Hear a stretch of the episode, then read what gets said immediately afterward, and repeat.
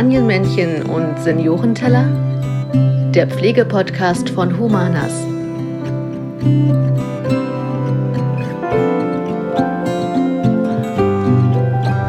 Hallo und herzlich willkommen zu unserer neuesten Folge von Kastanienmännchen und Seniorenteller, dem Humanas Pflegepodcast.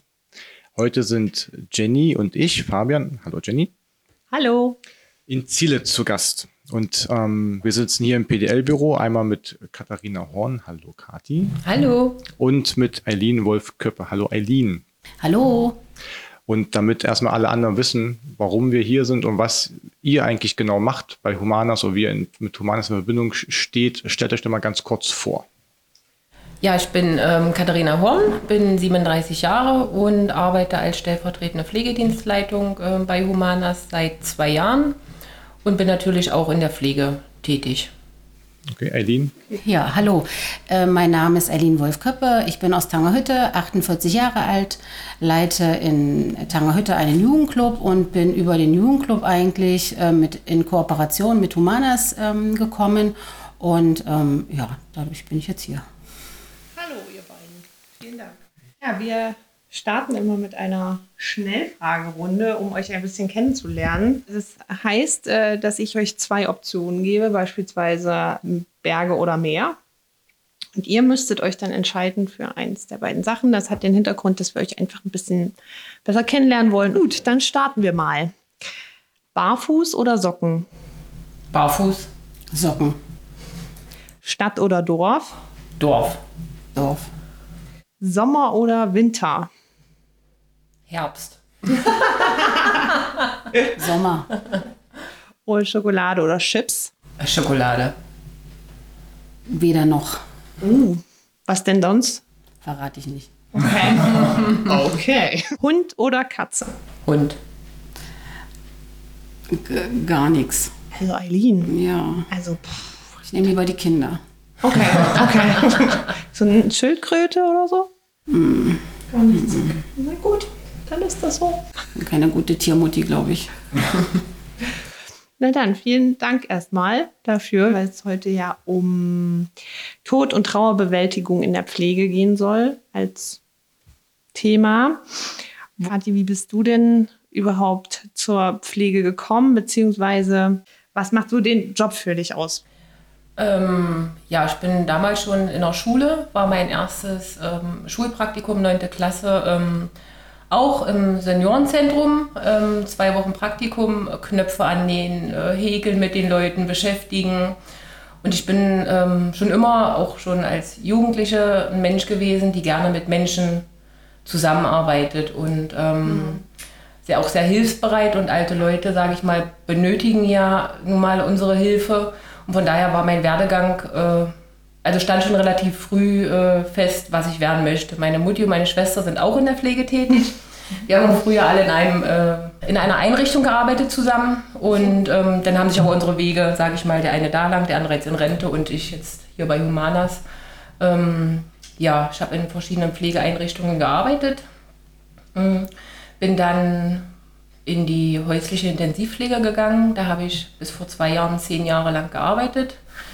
Mhm. Eins zu eins Betreuung. Ähm, habe das damals gemacht, auch ich war jung, ich brauchte das Geld. ja, das hört sich blöd an, aber das ähm, war zu dem Zeitpunkt so, weil Pflegeeinrichtungen hat man zu wenig verdient. Mhm. Konnte ich mich alleine nicht über Wasser halten, von daher musste ich in diese 1 zu 1 Betreuung gehen, in diese 12-Stunden-Schichten. Ähm, bin dann auch Mama geworden und damit war das eigentlich auch ähm, passé, sage ich mal, weil 12-Stunden-Schichten mit Kind, Mann in Schichtsystem hat nicht mehr funktioniert. Mhm zu meinem Glück, ich wollte mich sowieso umorientieren, weil ähm, ich brauche Menschen, ich brauche ähm, Aufgaben, ich brauche Beschäftigung, ich brauche Stress, ich brauche das alles. Das ist so, das ist so mein Leben, das habe ich zu Hause und das brauche ich eigentlich auch ähm, arbeitsmäßig. Und das hatte ich dort ja nicht. Das heißt, ich bin eingeschlafen, also nicht also in dem Sinne eingeschlafen, man hat nichts Neues dazugelernt, man ist immer, man ist immer auf einer Stelle geblieben. Dadurch, dass ja nie was, was Neues dazu kam. Und dann habe ich erfahren, dass ähm, Humanas baut in Zielitz und habe gedacht, die Gunst der Stunde nutzte, bewirbst du dich. Mhm. Ja, und dann bin ich ähm, vor zwei Jahren eben halt hierher gekommen. Das war so mein Werdegang. Mhm. Und was macht so die Pflege für dich aus? Also du sagtest ja schon, du kümmerst dich äh, gern um andere Menschen. Ja, Und was sind so noch so Punkte? die Freude der alten Menschen, dass, ähm, dass sie äh, Hilfe bekommen, denn auch das Reden, der Austausch mit den äh, älteren Leuten, auch das Kollegenteam natürlich, das gehört dazu, ja, das, das muss passen, dass, dass man auch gerne zur Arbeit kommt, ja, und eben halt auch die Arbeit direkt draußen, am, am Bewohner, im Geschehen so dabei zu sein. Deswegen wäre so Büro, nur Büro, das wäre nicht meins. Nein. ich muss ran an den Menschen. Und fällt dir dabei irgendwas besonders auch noch irgendwie schwer in deinem Alltag, in deinem Arbeitsalltag? Zum Beispiel, wie ist dein Umgang mit dem Thema ähm, Tod? Also wenn wenn jetzt ein Bewohner oder eine Bewohnerin stirbt, das ist ja auch so, gehört ja auch mit zum Arbeitsalltag dazu. Genau, das gehört mit dem Arbeitsalltag dazu. Man hat, ähm, ja, man hat Bindungen zu den ähm, Senioren, zu dem einen mehr, zu dem anderen weniger, aber das ist wie im alltäglichen Leben auch, ja, dass man den einen mehr mag, wie den, also nicht mag, aber eben halt, ähm, dass man dann eine andere Sympathie hat, sage ich mal, ja. Man trotzdem alle, was in der Phase ist, trotzdem alle gleich behandelt. Ähm, aber menschlich einen das eine mehr verletzt als der andere Tod, sage ich mal. Ja, weil wir je nachdem, wie die Verbindung ähm, da auch war, sage ich mal. Ist das denn, weil wir immer in der Altenpflege unterwegs sind, irgendwo auch im Hinterkopf bei dir oder bei anderen Kolleginnen und Kollegen auch spielt es eine Rolle, dass denn ähm, der, der Tod jetzt vielleicht näher ist, als wenn man irgendwo mit Kindern arbeitet? Das sind also bei dem Beziehungsaufbau zu den Leuten, weil man weiß, okay, sie sind äh, endlich, das Leben ist endlich und ist Ja. natürlich dann bei älteren Leuten, Ja. ich sag mal, endlicher oder ähm, das Lebensende ist ja näher dran, als wenn man mit, wie die mit jungen Leuten Ja. arbeitet. Spielt das, Das eine ist- Rolle im Kopf für die? Ja, ja. Also das spielt auf jeden Fall eine Rolle. Und wie macht das bemerkbar? Also, Also, ähm, naja, mit, mit Kindern, da will man nicht ran. Also das ist egal, wenn man, wenn man Berichte liest, hört, ein Kind ertrunken, dies, das, da will man, ich will mich damit nicht beschäftigen, weil ich selber dann drüber nachdenke, ähm, drüber nachdenke, wie es selber sein könnte. Und das will man als Mutter einfach nicht. Und das ist, ähm, bei den alten Menschen ist das halt, das gehört dazu. Genau wie bei den kranken Menschen. Das gehört, ähm, die wissen, irgendwann ist, äh, ist da Ende und ähm, da gehen die ganz anders mit um und auch als selber geht man da ganz anders mit um. Hattest du irgendwie Probleme, damit umgehen zu lernen? Also während der Ausbildung beispielsweise oder Nee, so? Oder? muss ich ganz ehrlich sagen, hatte ich nicht. Nein. Man hatte Leute, wo man dann mit am Bett gesessen hat und auch geweint hat, sicherlich, ja, hatte man.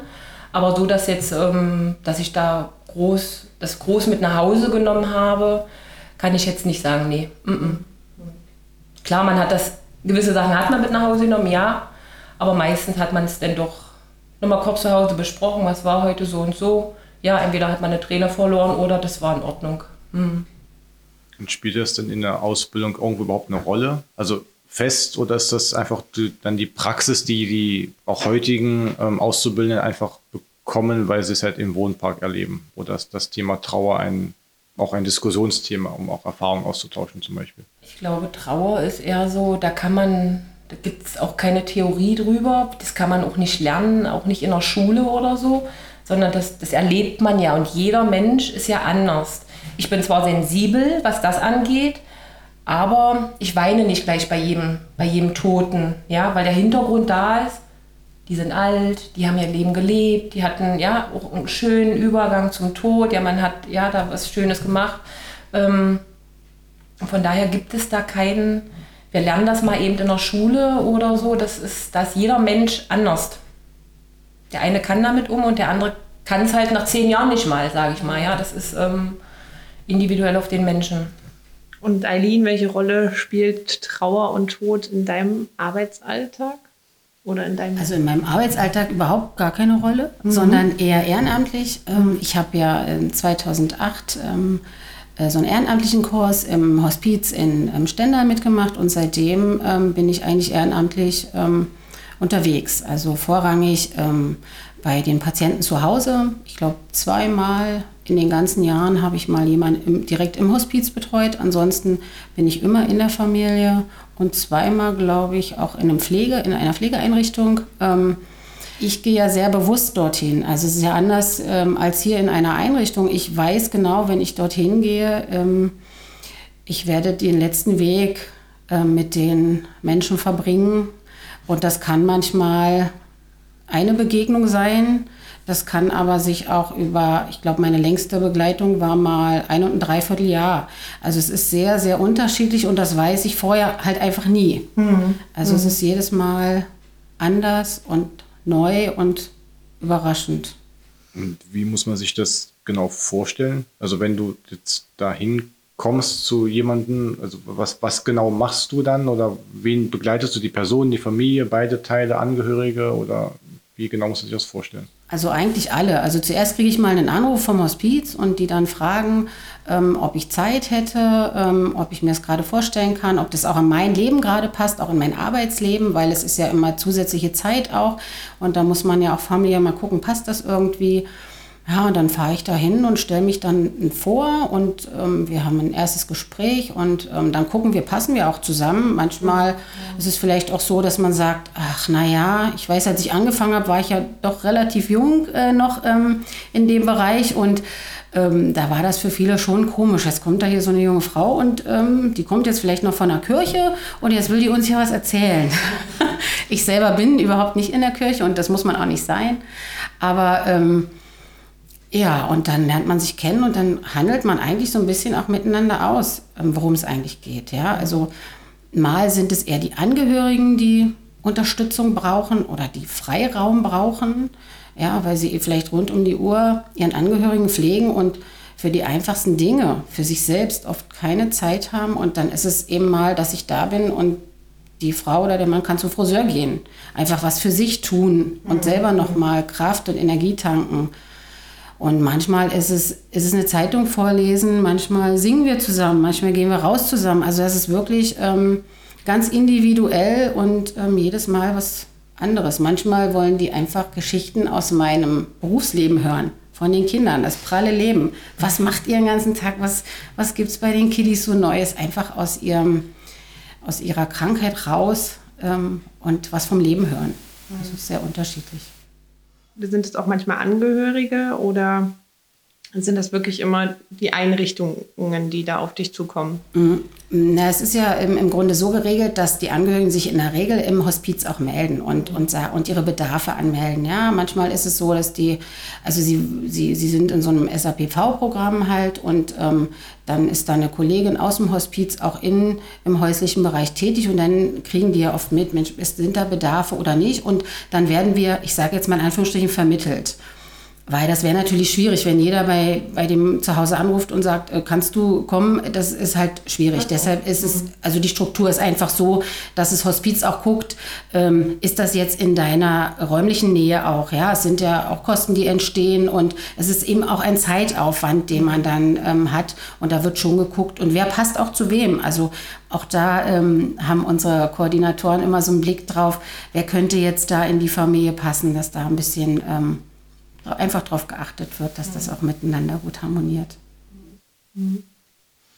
Wer übernimmt denn bei, bei Humanas zum Beispiel hier im Wohnpark diese Rolle, also der Trauerbegleitung? Haben wir keinen festen, mhm. weil das wird je nach, also jeder Dienst, ja, ähm, kümmert sich darum, wenn wir jemanden haben, der in dieser Phase ist, sage ich mal. Ähm, dass man öfter reingeht, sich auch mal mit hinsetzt, erzählt, auch wenn derjenige, sage ich mal, schon in der Übergangsphase ist, mal die Hand streichelt oder dann kommt auch mal noch der Pfarrer oder die Pastorin, ja, kommt dann ins Haus. Ähm, mhm. Hat man jetzt auch gehabt, ähm, dass noch eine äh, Pastorin noch mal ins Haus kam und ähm, da auch noch mal gesprochen hat und dass man einfach da ist. Ich sage mal, viel kann man ja in dem Sinne ja nicht machen, aber dass man einfach da ist, dass derjenige auch merkt, ah, ich bin nicht alleine, da ist jemand, mhm. Hm, Angehörigenarbeit. Ist das, ist das einfach so, eine, so ein Erfahrungswert, jetzt, also so an euch beide gerichtet, gibt es da so eine spezielle Ausbildung, wie man dann einfach damit umgeht. Dass man weiß, der Mensch wird sterben und es ist absehbar, dass er sterben wird. Sind das Erfahrungswerte, auf die ihr da zurückgreift in der Arbeit, in der Begleitung der Sterbenden oder woher nehmt ihr quasi das Wissen darum, wie ihr mit diesen Situationen umgeht? Oder ist es wirklich so ein Bauchgefühl? Also ich würde sagen, also bei mir ist es beides. Also wir ähm, werden ja nicht einfach jetzt auf die Menschheit losgelassen. Wir mussten wirklich über mehrere Monate, haben wir eine Schulung auch mitgemacht im Hospiz, ähm, um auch auf diese Situation vorbereitet zu sein und uns auch mit unserer eigenen Trauer erstmal auseinanderzusetzen. Ähm, wie haben, was haben wir schon selbst erlebt? Wie haben wir getrauert? Was hätten wir uns gewünscht? Und solche Sachen, sich wirklich intensiv auch mit dem Thema auseinandergesetzt. Und dann ist es, glaube ich, ähm, wenn man sich dazu entscheidet, so etwas zu machen, dann ist man, denke ich, sehr offen, ein offener Mensch und geht mit, mit, mit offenen Augen ähm, rein. Und ja. dann macht ganz viel also ich bin sowieso grundsätzlich ein Bauchmensch, also dann macht ganz viel, kommt dann einfach, ohne dass man das groß lenken äh, muss. Genau. Aber wir sind, also ich kann jetzt nur für mich sagen, also wir als Ehrenamtliche sind auch sehr, sehr gut vorbereitet. Ähm, in diesen Kursen, die wir machen. Und wir werden auch ständig ähm, weitergebildet, auch wenn wir jetzt sagen, wir brauchen eine Supervision oder wir brauchen mal das Thema ist jetzt gerade irgendwie so, ich weiß nicht, wie ich da rangehen soll. Und wir sind regelmäßig auch in Gruppen zusammen, dass wir uns auch austauschen über die, was hast du erlebt? Hast du einen Tipp? Wie bist du damit umgegangen? Also wir sind da immer sehr in regem Austausch auch miteinander. Und das finde ich, diese Erfahrung auszutauschen, ist mit eigentlich ähm, das Beste, was man mhm. machen kann, ja, weil da man ganz viel mitnehmen kann. Ich denke, hier in der Pflege, in so Senioreneinrichtungen, ähm, ist das, glaube ich, nochmal ein Stück weit anders ähm, mit Sterben oder mit den Sterbenden, weil ähm, hier gehen sie, glaube ich, zu 95 Prozent friedlich in die Phase rein. Ja? Werden vielleicht noch auf Medikamente, ja, die so ein bisschen beruhigend ähm, auch sind, die so ein bisschen den Übergang auch ähm, erleichtern. Da ist das, glaube ich, nochmal anders, als wenn man das so draußen hat, wo vielleicht Aufregung, die Angehörigen, das läuft eigentlich alles sehr ruhig bei uns hier ab. Ja, das wird dann auch besprochen im Team, hm, wer nicht kann, also wer das jetzt weniger kann, sage ich mal, mhm. von den Kollegen, so ja, weil sie vielleicht neu sind, keine Erfahrung haben. Ähm,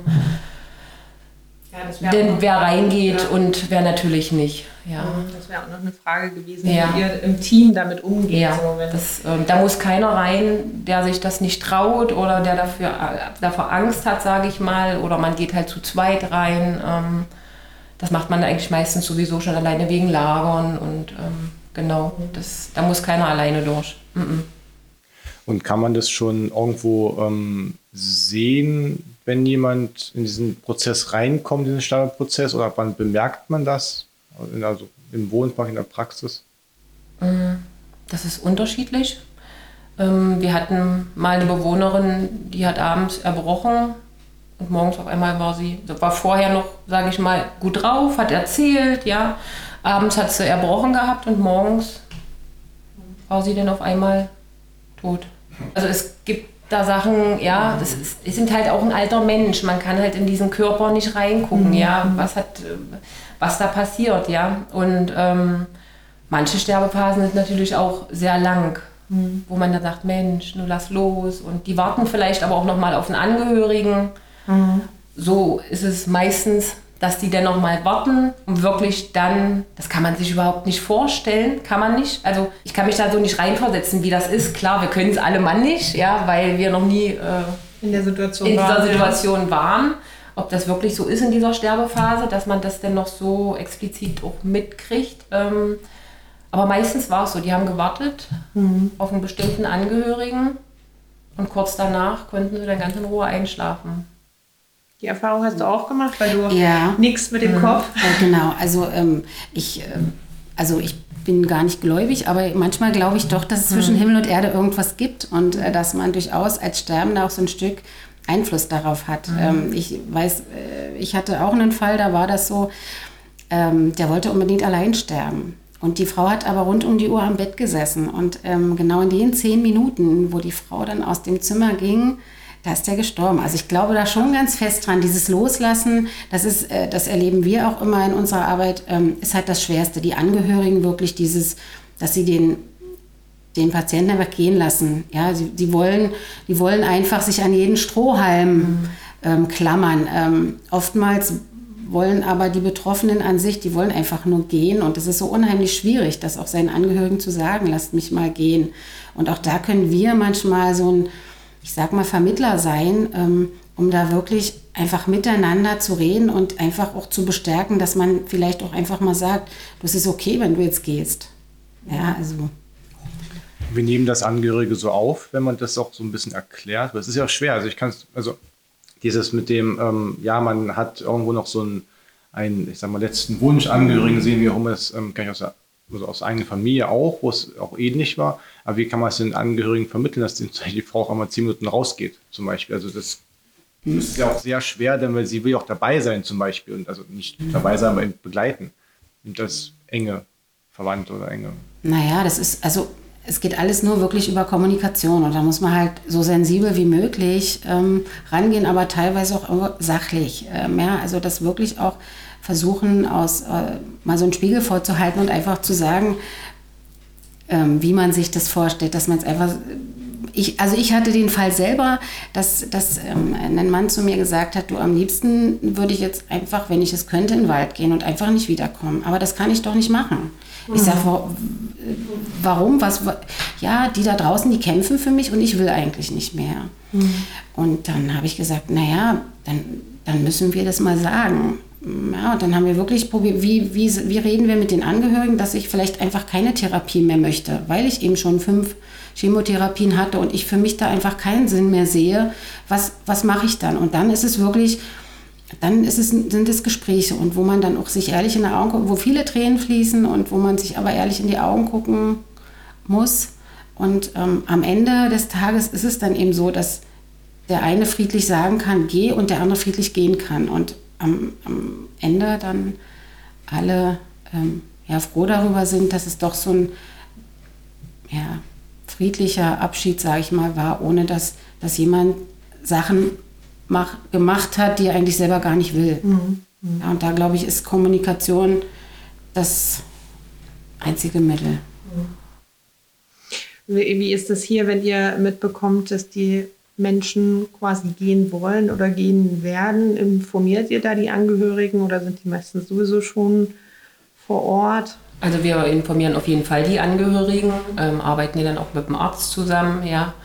Ähm, kommen natürlich öfter auch die Angehörigen.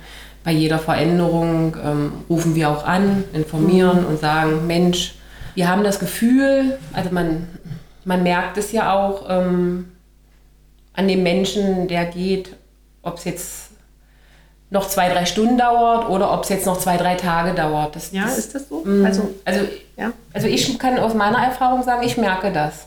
Ich merke das, ja. Du auch, Anni? Doch, das ja, vielleicht nicht so intensiv wie du. Also jetzt nicht, nicht, genau auf die, nicht genau auf die Minute, aber eben halt, wenn ich jetzt vom Frühdienst gehe und wir haben da jemanden und ich sage, Mensch, werde ich morgen nicht wiedersehen, mhm. Das, das, das merkt man auch an den, ähm, an dem alten Menschen mhm. auch. Das merkt man und sieht man auch an, ja. Mhm. Und dann ist natürlich die Angehörigenarbeit noch enger, dass dann die Angehörigen kommen und dabei bleiben oder mhm. genau.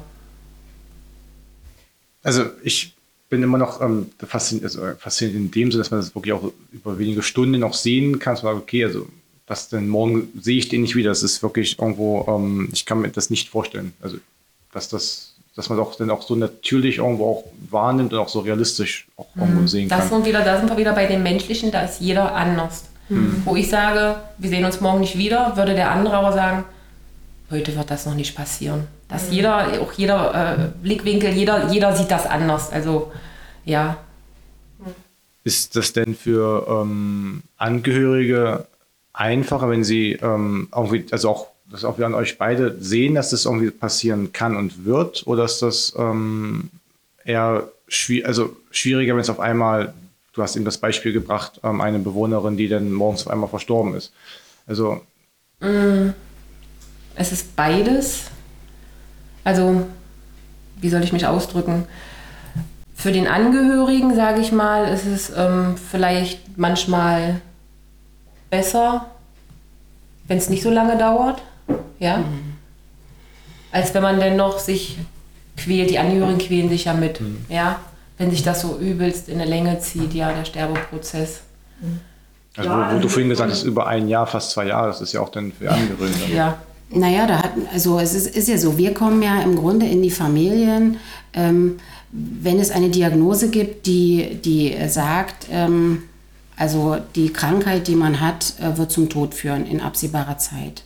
Ja, und, ähm, und dann heißt das ja noch nicht, dass ich so gar nichts mehr kann. Ja, also in dieser langen Betreuung gab es Höhen und Tiefen, immer wieder, wie, wie es das eben gibt in so einer Krankheit. Ja, also ähm, da hat man auch noch, also ich weiß, dass äh, da war ein sehr ähm, mehrliebender Mensch, ähm, dass es sogar gelungen ist, nochmal in einer wirklich sehr, sehr guten Phase nochmal an die Ostsee zu fahren, weil das der größte Wunsch war. Und wir alle Hebel in Bewegung gesetzt haben und geguckt haben, dass das vielleicht nochmal geht. Und es hat auch funktioniert. Ja, also da, da muss man, das darf man sich nicht so vorstellen, dass der jetzt anderthalb Jahre im Bett gelegen hat. So war das nicht. Ja, aber ähm, man sieht schon dann, wann irgendwie es dem Ende zugeht und wo, wo vielleicht nicht mehr nochmal eine Hochphase kommt. Und ich denke, die äh, Betroffenen selber wissen das auch. Und also das ist meine Erfahrung, dass die das auch merken. Also dass die auch wissen, jetzt ist wirklich, es dauert nicht mehr lange und dann wird es soweit sein. Und ich weiß aus der Erfahrung vom Hospiz, die Schwestern, also die, das ist manchmal, ähm, ich will mal sagen, schon fast beängstigend, dass die wissen, wie lange das noch ähm, gehen kann. Aber es ist halt auch so eine jahrelange Erfahrung wahrscheinlich, die man da hat und das dann auch sieht. Und oft ist es ja auch so, dass die dann auch nicht mehr essen wollen und vielleicht auch gar nicht mehr in der Lage sind, ähm, zu trinken und, ähm, und solche Sachen. Also von daher ist ja dann eh schon klar, dass es in absehbarer Zeit passieren wird, aber das stimmt schon, dass man ähm, Dinge da relativ gut einschätzen kann. Genau, Kathi, du hast aber noch vorhin angefangen mit, dem, äh, mit der eigentlichen Frage vorhin auch, ähm, wie es für die Angehörigen ist, ob die Vorbereitung darauf einfacher ist oder wenn es auf einmal eingetreten ist. Mit dem Beispiel der Dame, die eben über Nacht verstorben ist, also was denn für die Angehörigen besser ist. Oder ob, ob man es überhaupt sagen kann. Weil Aline, du hast ja gerade gesagt, ihr, die sind schon mal darauf vorbereitet, sie wissen, dass es so weit kommen kann, aber wie ist das? Also der Schock ist natürlich wesentlich größer. Ja, wenn gestern früh noch der Angehörige da war, es war noch so weit alles in Ordnung, sage ich mal, ja. Ähm, und man kommt am nächsten Tag ein Anruf, ähm, es tut uns leid, ihre Mutter, Oma, wie auch immer, ähm, ist verstorben. Aus was für einem Grund auch immer, sage ich mal. Die Erklärung ist irgendwie auch für uns total unangenehm, weil wir es ja auch nicht wissen, weil gestern war ja eigentlich in Anführungszeichen noch alles gut. Und am nächsten Tag ähm, ist er verstorben. Das ist so für die Angehörigen im ersten Moment ähm, schlimm. Aber ich denke, so eine Sterbephase mitzumachen, ja, wo man wirklich dem Angehörigen sehr nahe steht, das heißt ja nicht gleich, dass sich alle Angehörigen mit den alten Leuten sehr nahe stehen, ähm, sehr nahe steht und dann so eine lange Sterbephase mitmacht, finde ich noch, ähm, finde ich schlimmer, das so mitzumachen. Klar, der Schock ist erstmal groß am Anfang, wenn man erfährt, von gestern auf heute verstorben. Aber so eine lange Sterbephase mitzumachen, für einen selber, für die Psyche, finde ich das schlimmer, ja. Und gibt es äh, bestimmte Rituale, die ihr im Wohnpark macht, wenn jemand verstorben ist? Ja, also ähm, wir haben einen Stuhl, da haben wir einen Engel drauf mit Blumen und einer Kerze. Also natürlich mit so einer LED-Kerze. Und ähm, die stellen wir dann davor und dann leuchtet die Tag und Nacht für ein paar Tage. Gab es für, euch schon mal Fälle, die euch besonders in Erinnerung geblieben sind? Also erstmal in erster Linie wäre jetzt so meine Frage, wie geht ihr selber damit um?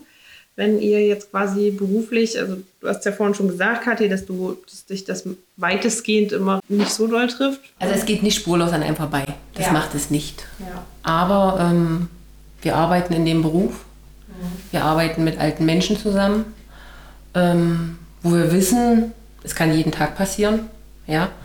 Ähm, geht man halt anders mit um. Ich sagte vorhin schon, ich bin ein sehr sensibler Mensch, das bin ich.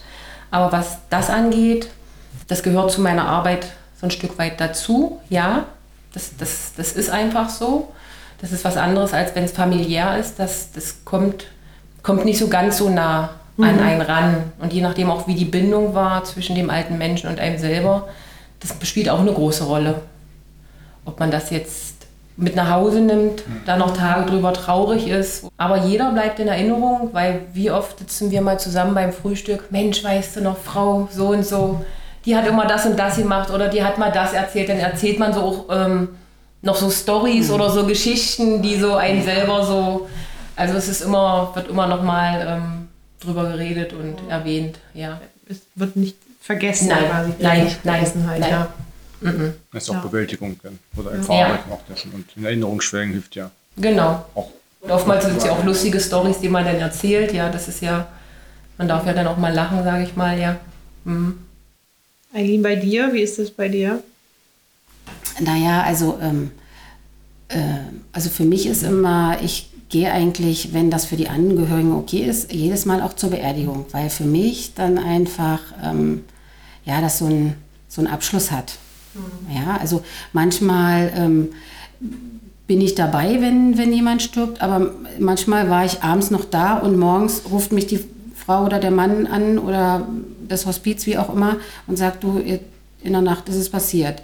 Und dann war es ja irgendwie nicht so ein Abschied nehmen, nochmal so richtig. Und äh, deshalb ist für mich immer so diese Beerdigung nochmal so ein, ja, so ein, so ein Ab Abschied, so ein Abschluss einfach. Und es ist ja auch, auch für die Familie. Also die Familie lässt einen ja ganz nah an sich ran. Ja, also die, man, man ist in deren vier Wände ähm, und, und so auf dem letzten Weg nochmal dabei und begleitet die. Und das ist, ist auch für uns dann nochmal so ein Abschied nehmen. Ähm, die Familie, wo man drin war und, und, und ich, dass wir einfach auch nochmal, ja, uns nochmal sehen und ähm, uns austauschen können. Und man trifft sich dann das ein oder andere Mal auf der Straße und ähm, ja, erzählt dann auch nochmal ähm, so, ein, so ein paar schöne Dinge einfach auch, weil man auch schöne Dinge miteinander erlebt hat. Ich hatte einen Fall, der hat ähm, der Mann meine ganze Schwangerschaft mitgemacht und hat immer gesagt, Eileen und ich werde dein Baby noch sehen. Und der hat das auch geschafft, ähm, dass äh, er noch mein Baby sehen konnte. Ja? Also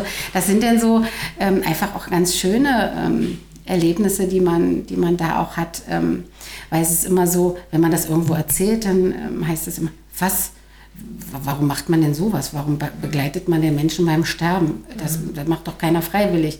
Ähm, doch, es gibt ganz viele Menschen, die das ähm, freiwillig machen und der Tod gehört zum Leben. Das versuchen wir auch den Kindern beizubringen. Wir machen ja auch ähm, Projekte mit Kindern an Schulen. Ähm, ja, das Ganze heißt Hospiz macht Schule, so dass wir dort eine Projektwoche gestalten und den Kindern einfach dieses Thema uns Kinder haben ein großes Bedürfnis, sich über dieses Thema zu unterhalten und, und äh, sich auszutauschen, aber in der Familie ist das oft echt schwierig und äh, Erwachsene und wir sind selber Eltern, tun uns natürlich auch ein bisschen schwer damit in der Familie. Wenn die Kinder fragen, dann versucht man ja immer eher davon abzulenken, aber darauf wirklich einzugehen ist schwierig. Und ähm, da helfen äh, solche Projekte in Schulen natürlich unheimlich weiter. Ja? Und es ist äh, schon spannend, was die Kinder auch schon an Erfahrungen haben mit Tod. Und wenn es eben das Haustier ist, was ihnen so nah war wie ein Familienangehöriger, was gestorben ist, aber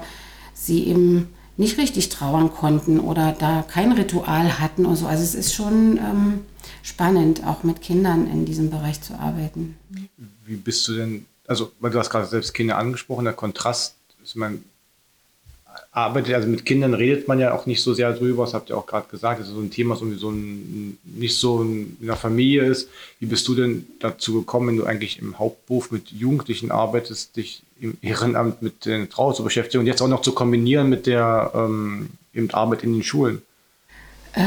Ja, also ähm, mit Kindern arbeiten, ich bin ja noch so ein typisches DDR-Kind und ich habe schon früher in der Schule im Hort ähm, den Horterziehern geholfen, habe, wusste schon immer, dass ich was mit Kindern machen will und hab dann, ähm, bin dann Kindergärtnerin geworden, habe dann nochmal studiert, bin jetzt Diplompädagogin und äh, habe mich schon länger auch mit dem Thema äh, Tod und Sterben beschäftigt und ja, es fand schon immer interessant, aber irgendwie hat es nie gepasst.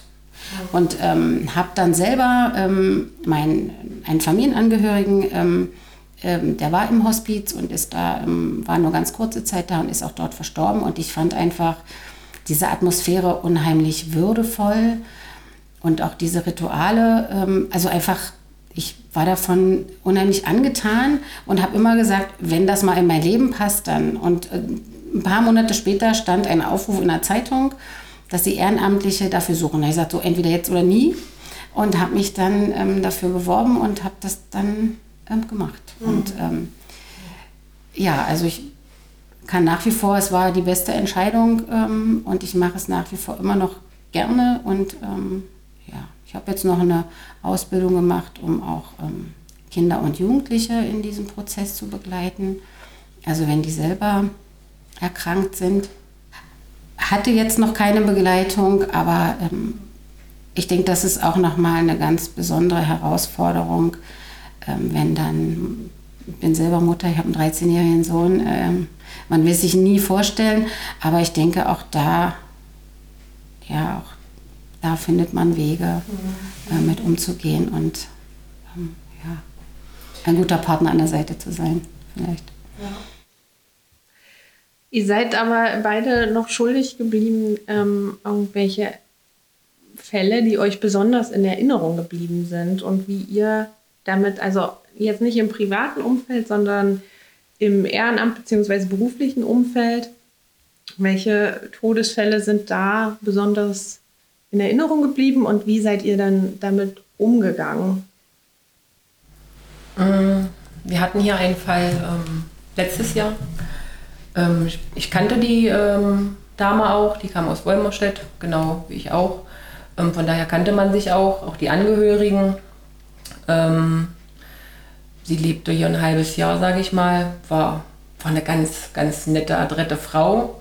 Ähm, ja, und irgendwann kam sie zum Erliegen, auch vom Krankheitsbild her. Ähm, die Angehörigen waren ganz toll. Sie hatte drei Töchter, die sind, waren immer mit ihr auf Achse gewesen, haben sie abgeholt, waren total ähm, liebevoll im Umgang mit ihr. Also da hat man gesehen, ähm, die lieben ihre Mutter abgöttisch. Ähm, und so war dann auch ähm, der Sterbeprozess.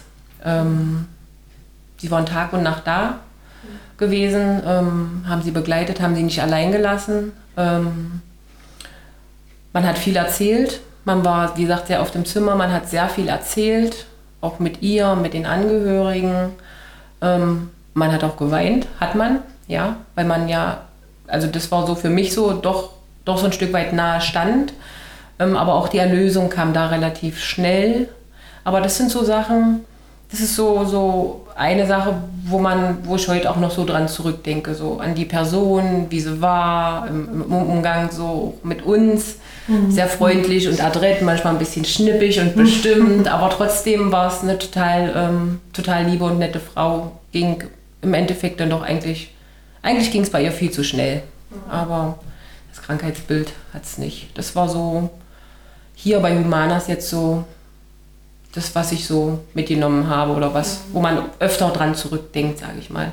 Ansonsten hatten wir jetzt noch nicht so viele wo wir so lange Sterbeprozesse hatten und ähm, noch nicht so die Angehörigenarbeit, so wie bei der Dame. Mhm. Und was hat dir da geholfen? Quasi also in der Trauerphase? Welche Hast du da irgendwelche bestimmten Sachen gemacht, die dir geholfen haben? Nein, ich mache das meistens mit mir selber aus. Ja. Okay. Ich mache das meistens mit mir selber aus. Das sind so also man spricht da zu Hause drüber, mhm. ja. Mhm. Das, das, man braucht ja auch jemanden, ja. Oder ähm, man spricht im Kolleginnen-Team drüber, wo dann auch mal eine Träne verloren wird, was völlig in Ordnung ist. Wir sind ja. ein Team, was sehr offen ist. Wir heulen viel. Wir heulen wirklich viel. auch wenn man so privat was erzählt, sage ich mal, da ähm, gibt es keinen, der ähm, dann sagt, oh, die heult schon wieder äh, oder wie auch immer. Das ist, das ist bei uns halt, das finde ich halt sehr schön, dass wir so so extrem eng zusammensitzen und man wirklich hierher kommt, auch wenn man Probleme hat, dass man eben halt auch darüber sprechen kann. Ja, und man und niemanden hat, der einen auslacht oder um die Ecke geht und sagt, äh, mhm. guck mal, Kathi schon wieder oder sowas, sowas gibt es bei uns nicht. Und so ist das auch mit dem Thema Trauer, dass man da wirklich, wenn man was hat, egal zu wen gehen kann und sagen kann, Mensch, ich müsste da nochmal was, was aussprechen oder nochmal drüber reden. Ich bin da noch nicht ganz so drüber weg. Hm? Aline? naja, es gab sicherlich viele Sachen, an die ich mich erinnere, aber oft auch, wenn, wenn so Enkelkinder ähm, involviert waren, wenn eben die Oma oder der geliebte Opa gestorben ist. Ich kann mich an einen Fall erinnern, da war ist, die, nee, ist der Opa gestorben und er hatte ein sehr, sehr enges Verhältnis zu seinem Enkel. Der Enkel war damals hm, noch, um, ich würde sagen, um die sechs. Und ähm, das war so unendlich schwierig. Wie, wie, wie darf ich Abschied nehmen? Und ähm, dann habe ich mich mal vorgewagt und habe gesagt, naja, wenn er beim Bestatter ähm, ist, der Opa, und ist, ist schon zurechtgemacht ähm, und der Junge möchte den unbedingt noch mal sehen, den Opa, dann solltet ihr das zulassen. Also ich kannte den Jungen auch und hab, denke, das gut einschätzen können, dass der das auch gut verträgt. Ähm, ich weiß, dass nicht die ganze Familie davon begeistert war, aber die Mutter schon und die hat das auch gemacht. Ähm, und der Junge durfte sich dann verabschieden und ähm, das war für ihn ähm, also eigentlich das schönste Geschenk. Er wollte nicht mehr zur Beerdigung, er wollte nicht sehen, dass das Opa unter die Erde kommt, aber er konnte ihn da noch einmal sehen und, und sehen, dass er trotzdem immer noch aussieht wie sein Opa und nicht irgendwelche wirren Fantasien, die ja oft Kinder dann in, in ihrem Kopf haben, wie, wie sehen die denn aus, wenn die tot sind, was passiert denn mit denen danach? Und, und das war, glaube ich, ähm, ja, für diesen Jungen einfach ähm, ein, ein schöner Abschied im Nachhinein konnte mir auch die Familie verzeihen, die es am Anfang nicht unbedingt wollte, aber haben dann schon gesagt, ja, eigentlich hattest du recht. Ähm, aber man musste sich halt auch trauen, ja. Und das ist auch nicht für jedes Kind was, aber für diesen Jungen war das echt, ähm, also einfach ein schöner Abschied von seinem geliebten Opa. Ja. Also es gibt viele Dinge, glaube ich. Oh, ich erinnere mich auch immer noch an den Herrn, der unbedingt mein Kind noch äh, sehen wollte. ähm, das ist auch, ähm, ja, da gehörte man am Ende schon auch zur Familie. Wenn man doch über einen längeren Zeitraum da drin ist, dann ist man schon wirklich wie ein Familienmitglied. Und dann ist das auch, äh, ja, dann ist das auch schwierig, da Abschied zu nehmen. Und ähm, und dann ist es oftmals auch so, dass man danach nochmal sich trifft, weil die Familienangehörigen das auch gerne nochmal wollen, oh, lass uns nochmal auf einen Kaffee treffen, dass wir nochmal sprechen können. Und dann tauscht man sich über die schönen Dinge einfach nochmal aus. Und ähm, dann versuche ich mich immer so langsam dann daraus äh, zu ziehen, äh, weil über die Jahre kann man natürlich auch nicht zu jedem immer, das äh, übersteigt dann meine 24 Stunden am Tag irgendwann. Aber es, Überall soziale Kontakte aber pflegen, es ist ja. schon schön, wenn man sich irgendwo mal trifft und ähm, ja, so sich über solche Erinnerungen auch nochmal austauschen kann. Das ist schon ähm, sehr wertvoll auch. Also würdet ihr, würdet ihr sagen, der Austausch ist vor allem äh, bei der Trauerbewältigung wichtig für Angehörige? Und Also reden, kommunizieren. Ja, ja. ja. Gibt es noch irgendwelche anderen Dinge, Ratschläge, wo man sagen kann, Mensch, das äh, machen das auch den Leute mit sich selbst und in der Familie selbst aus? Oder gibt es noch welche ja, pauschalen Ratschläge oder irgendwas, was man machen kann? Also Ratschläge jetzt im Umgang. Jeder Mensch ist individuell und der eine geht damit besser um, der andere hat vielleicht auch gar nicht so ein Verhältnis gehabt, wo die vielleicht dann, ja, ich komme mal und komme aber bloß ein, zweimal und das war's. Ja. Ähm, kann man keine Ratschläge geben. Kann man wirklich bloß, wenn die Angehörigen kommen und sehr sensibel, sage ich mal, auch sind, dass man denen so ein bisschen beiseite steht und Stütze gibt, indem man ein offenes Ohr hat, einmal öfter reingeht, vorne zu den Kollegen sagt, du, ich verabschiede mich jetzt mal für 20 Minuten, ich bin da jetzt mal drinne, dass man sich auch die Zeit ähm, dann wirklich auch nimmt. Ja, genau. Ja, ich denke, bei uns ist es einfach so, dass man den Mut haben sollte, sich Hilfe auch zu suchen. Ja, also ähm, wir bei euch, Sie, Sie wohnen hier. Ja, bei uns ist es ja wirklich so, dass ich mir aktiv ähm, diese Hilfe suchen muss. Ja, also es klopft keiner an die Tür und sagt, soll ich dir helfen, sondern wenn unsere Kollegen vom Hospiz da drin sind über SAPV, dann bieten die das natürlich auch immer an. Ähm, aber ansonsten sollte man einfach mutig sein und wenn man merkt, man kommt da an irgendeine Grenze, dass man dann wirklich einfach den Telefonhörer nimmt und da anruft und da ist immer jemand, der Verständnis hat und der dann sagt, na, wir versuchen dir zu helfen ähm, und dann finden sich immer Lösungen. Also ähm, ich denke gerade, wenn jemand ähm, jemanden pflegt, jemand Angehörigen, ist es unheimlich wichtig, dass der auch immer noch auf sich selbst achtet, weil am Ende, wenn der Pflegende selber noch ähm, umkippt, ist niemandem geholfen. Deshalb mhm. glaube ich, sollte man da sensibilisieren, dass, dass man einfach auch sagen kann, ich brauche an der Stelle Hilfe oder auch wenn Verwandte das einfach sehen, Mensch, der gibt sich da völlig auf, ist, kann schon gar nicht mehr schlafen und ähm, ja, dass man da einfach mutig ist und ähm, sich da auch so ein bisschen Hilfe einfordert. Und es gibt überall Hilfe. Man, man muss sie sich halt nur holen. Und wo kann man das am besten machen? Also, überall, also bei, uns, ja. bei, bei, uns ruft man direkt im Hospiz einfach Ach, an. Und sagt, genau, im ambulanten Hospiz mhm. und dann vermitteln die Dinge einfach weiter. Ja, also, und es gibt ja, wir haben dann auch so für trauernde Angehörige so Trauercafés, ja, das weiß ich auch aus Erfahrung. Also ich selber war da noch nicht, aber ich weiß von Angehörigen, dass auch das ihnen immer unheimlich gut tut, weil sie einfach sehen, ich bin nicht alleine der andere trauert auch und der weint auch noch nach einem halben Jahr und dass das völlig okay ist. Und wenn ich das noch nach einem Jahr mache, ist das auch okay. Und es gibt keinen, wie lange trauert man oder muss ich schwarz anziehen oder weiß der Geier, diese ganzen Sachen, die immer so ähm, erzählt werden. Also ähm, da ja, sollte man einfach wirklich mutig vorangehen und einfach alles, was es so gibt, aufsaugen. Okay. Und vielen Dank. Dann ähm haben wir noch eine kleine Abschlussfrage an euch beide. Ähm, was wäre denn euer Wunsch an euer 80-jähriges Ich? Was wünscht ihr euch, wie es eurem 80-jährigen Ich geht? Die 80-jährige Kati oder die 80-jährige Eileen. Quasi wie in so einem Bewerbungsgespräch. Genau, wo, wo seht ihr euch? Jahren? Was wünscht ihr euch? Also wie soll euer Leben aussehen? Also ich wünsche mir auf jeden Fall ähm, mit meinem Partner, was einem ja keiner die Garantie gibt, gerade auch im Alter, sage ich mal. Ähm, auf jeden Fall mit, besten, mit meiner besten Freundin, mit meinen guten Freunden, wie die alten Leute hier, ja, Käffchen, erzählen, Karten spielen.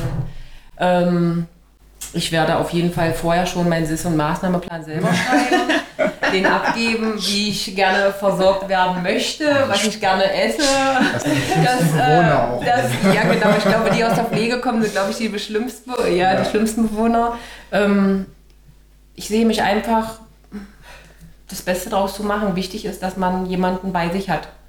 Ob es jetzt der Partner ist, ob es eine langjährige Freundin ist, in dem da, ja, dass, dass man halt nicht alleine ist mhm. und eben halt auch das Kind, ja, dass das auch noch dabei ist. Ja, das ist so, ja, meine Vorstellung. Ich hoffe, ich kann sie umsetzen. ja, ich hoffe, dass ich da eine glückliche Oma irgendwann bin und ähm, mit meinen Enkelkindern noch äh, ganz viel machen kann. Ich sehe das an meinen Eltern, die sind zwar noch nicht 80, aber Anfang 70 und die waren jetzt erst wieder mit meinem Sohn, der ist 13, im Urlaub eine Woche und die haben das total genossen. Also sowas wünsche ich mir einfach, dass, es, äh, dass man dann einfach auch mhm. körperlich noch fit ist und noch das eine oder andere machen kann und ähm, ja, das Leben einfach genießen, ja? Genau. Einfach. Ja. Genau. Vielen, vielen Dank. Dank. Gern. Ja, dann vielen Dank, Kathi Erlin, dass wir auch gerade, dass wir hier sein durften in Zielitz und dass ihr unsere ähm, Gäste wart. Das war ein sehr spannendes, auch sicherlich nicht ganz einfaches Gespräch. Und wir hören uns in zwei Wochen wieder, wenn wir in einer Sportstunde reden und dort werden wir mit ja, mit etwas sportlich angehen lassen, wie die Sportstunde ja sagte, nämlich ähm, beim Thema Laufen. Einmal haben wir dort Chelsea Kadiri zu Gast, die wir ähm, ganz, ganz frisch unterstützt haben beim S vom SCM, die auch der im Juniorenbereich schon sehr, sehr erfolgreich ist. Und einmal ähm, Frank Schauer, der als ja, fast schon alter Hase im Vergleich ähm, gilt und schon lange Jahre auf eine erfolgreiche Zeit zurückblicken kann als ähm, Mittelstreckenläufer und den wir auch schon seit langer Zeit unterstützen. Wenn ihr Fragen an die beiden habt und, äh, oder Anmerkungen zu, unseren, zu unserem Podcast, schickt ihr uns gerne an podcast.humanas.de oder als Nachricht bei Instagram oder Facebook. Ja, dann verabschieden wir uns und wünschen euch einen guten Heimweg. Dankeschön. Danke. Vielen Dank. Danke. Tschüss. Tschüss. Tschüss.